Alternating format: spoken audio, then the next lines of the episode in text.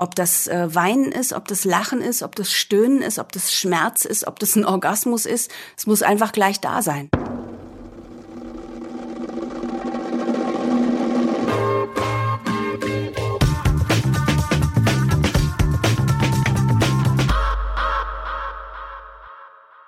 das ist auf der anderen Seite schon eine eigene Kunstform geworden, wie, wie, wie, glaube ich, in Deutschland interpretiert und synchronisiert wird.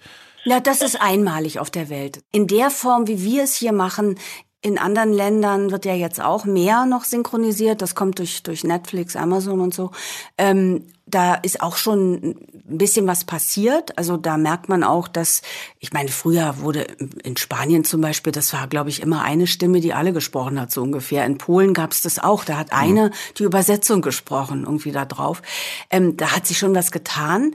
Aber ich glaube, es gibt kein, kein Land, in dem das so ähm, perfekt gemacht wird wie bei uns.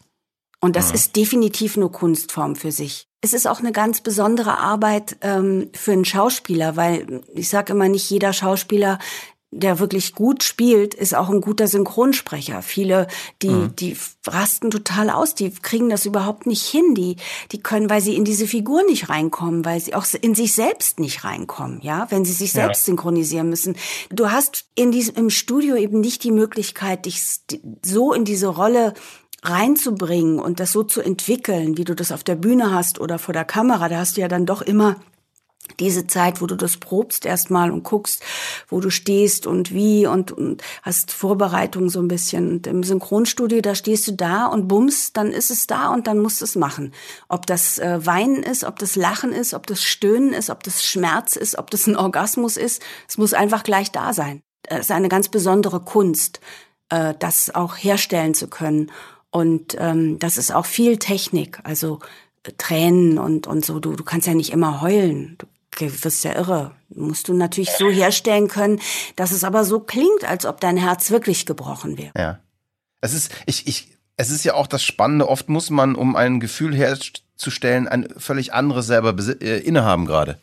Ich habe zum Beispiel eine Vergangenheit als Musikproduzent und ich weiß, dass viele, viele Künstler, mit denen ich geredet habe, die sagen, ich kann total traurige Liebeslieder machen, wenn ich voll glücklich bin.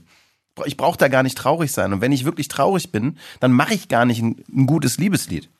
Das heißt, dass man diese, diese, diese Emotionen nicht unbedingt in der Sekunde selber erleben muss, so, aber trotzdem äh, perfekt äh, rüberbringen kann.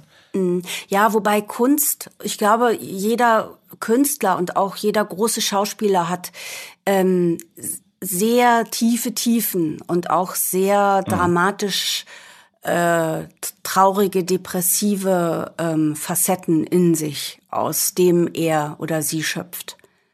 Ich ja. glaube, ähm, das ist auch wirklich schon mal so ein Völkchen für sich. Auf, auf, auf jeden Fall. Das, das glaube ich auch. Was ich nur meinte, in der Sekunde, wo man es macht, muss man es nicht in der Sekunde durchleben, sondern die Erfahrung, dass es ein Aspekt des persönlichen Lebens ist, reicht aus, um es künstlerisch authentisch zu machen. Oder würdest du sagen, ich bin am besten traurige, ich kann am besten traurig synchronisieren, wenn ich auch selber traurig bin? Nein, nein, nein, nein. Es ist schon so, dass du deine Schubladen hast, äh, in die ja. du dann reingehen kannst, um in das Gefühl zu kommen. Aber wie gesagt, das, äh, das lasse ich persönlich gar nicht mehr so oft zu, weil ähm, das geht, geht ja viel zu weit. Ich habe inzwischen auch Techniken entwickelt, wo ich das kann. Aber es gab natürlich auch ähm, Sequenzen in meiner Synchronarbeit, wo ich, wo ich wirklich voll mitgegangen bin, wo mir wirklich die Tränen gekommen sind und, und wo die Verzweiflung aus einer echten Verzweiflung herauskam. Also gerade äh, bei Sex and the City war es in meinem Leben sowieso sehr hart. Mein Bruder lag im Sterben und ich habe synchronisiert. Das ist, wenn ich das heute höre, manchmal denke ich, meine Fresse. Ähm, du kannst eigentlich immer an meiner Stimme, auch wenn du mich ein bisschen kennst und mit mir telefonierst, so privat, hören, wie ich drauf bin. Ja. ja. Aber vor Mikrofon, glaube ich, habe ich doch inzwischen so eine Professionalität, dass du mir das nicht unbedingt anhörst. Muss ja so sein, weil sonst hätte ich ja nicht so lustig äh, Carrie sprechen können, weil es war, also teilweise musste ich abbrechen, weil ich so heulen musste, ne? Das war ja. schon ganz schön hart. Das wissen, die, die meisten wissen das gar nicht. Das ja. ist schon, ähm, Und, und das ist übrigens auch was Interessantes, äh, wenn es so im, um äh, Emotionen geht. Ich bin, ich bin mehr so von der alten Schule. Ich sag, äh, hey, the show must go on. Egal was jetzt ist, ich muss jetzt auf die Bühne und ich muss mich zusammenreißen, weil das Publikum kann ja nichts dafür, dass bei mir gerade jemand stirbt oder todkrank ist oder weiß ich, ich mich gerade getrennt habe oder weiß ich irgendwie, ja.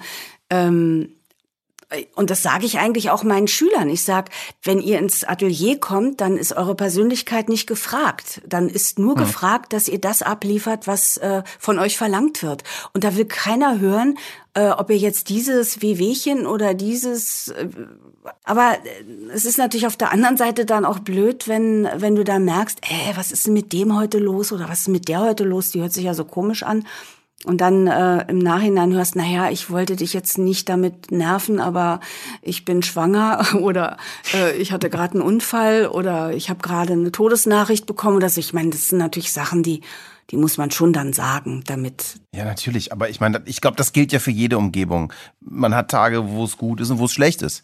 Ja, natürlich, klar. Aber wenn du das aufnimmst, dann ist es noch was anderes. Ja, das stimmt, das stimmt. Weißt du, das, oder auch auf der Bühne, das, da kannst du ja nicht plötzlich in Tränen ausbrechen. Da musst du ja immer noch lustig sein. Ist das so, dass das dann dir auch vielleicht eine Art positive Energie gibt, das dann trotzdem zu machen? Also ich, für mich ist es reine Professionalität. Ich leide wie ein Tier innerlich weiter. Das, ich ziehe das dann durch. Das ist Disziplin. Ja. Vor Mikrofon ist es natürlich ist es auch nicht unbedingt viel einfacher, nur weil man seinen Körper verstecken kann, weil über die Sprache eben doch auch viel Emotion ähm, transportiert wird. Ja, nee, ich frage deshalb, weil ich habe sehr lange mit einem sehr tollen Künstler zusammengearbeitet, der der sagte, dass er gerade in unschönen und schlechten Situationen aus dem sagen wir mal, lustigen oder, oder fröhlichen Performen eigentlich eine Energie zieht, um, um selber vielleicht äh, besser mit der Situation klarzukommen. Ja, vielleicht, ja. Also vor allen Dingen ist es, ist es also auch eine super gute Flucht aus dieser Trauer, ne? dass man sich in, ja. in so eine Sachen hinein äh, begibt, die schön sind und lustig sind und leicht sind, mit Sicherheit.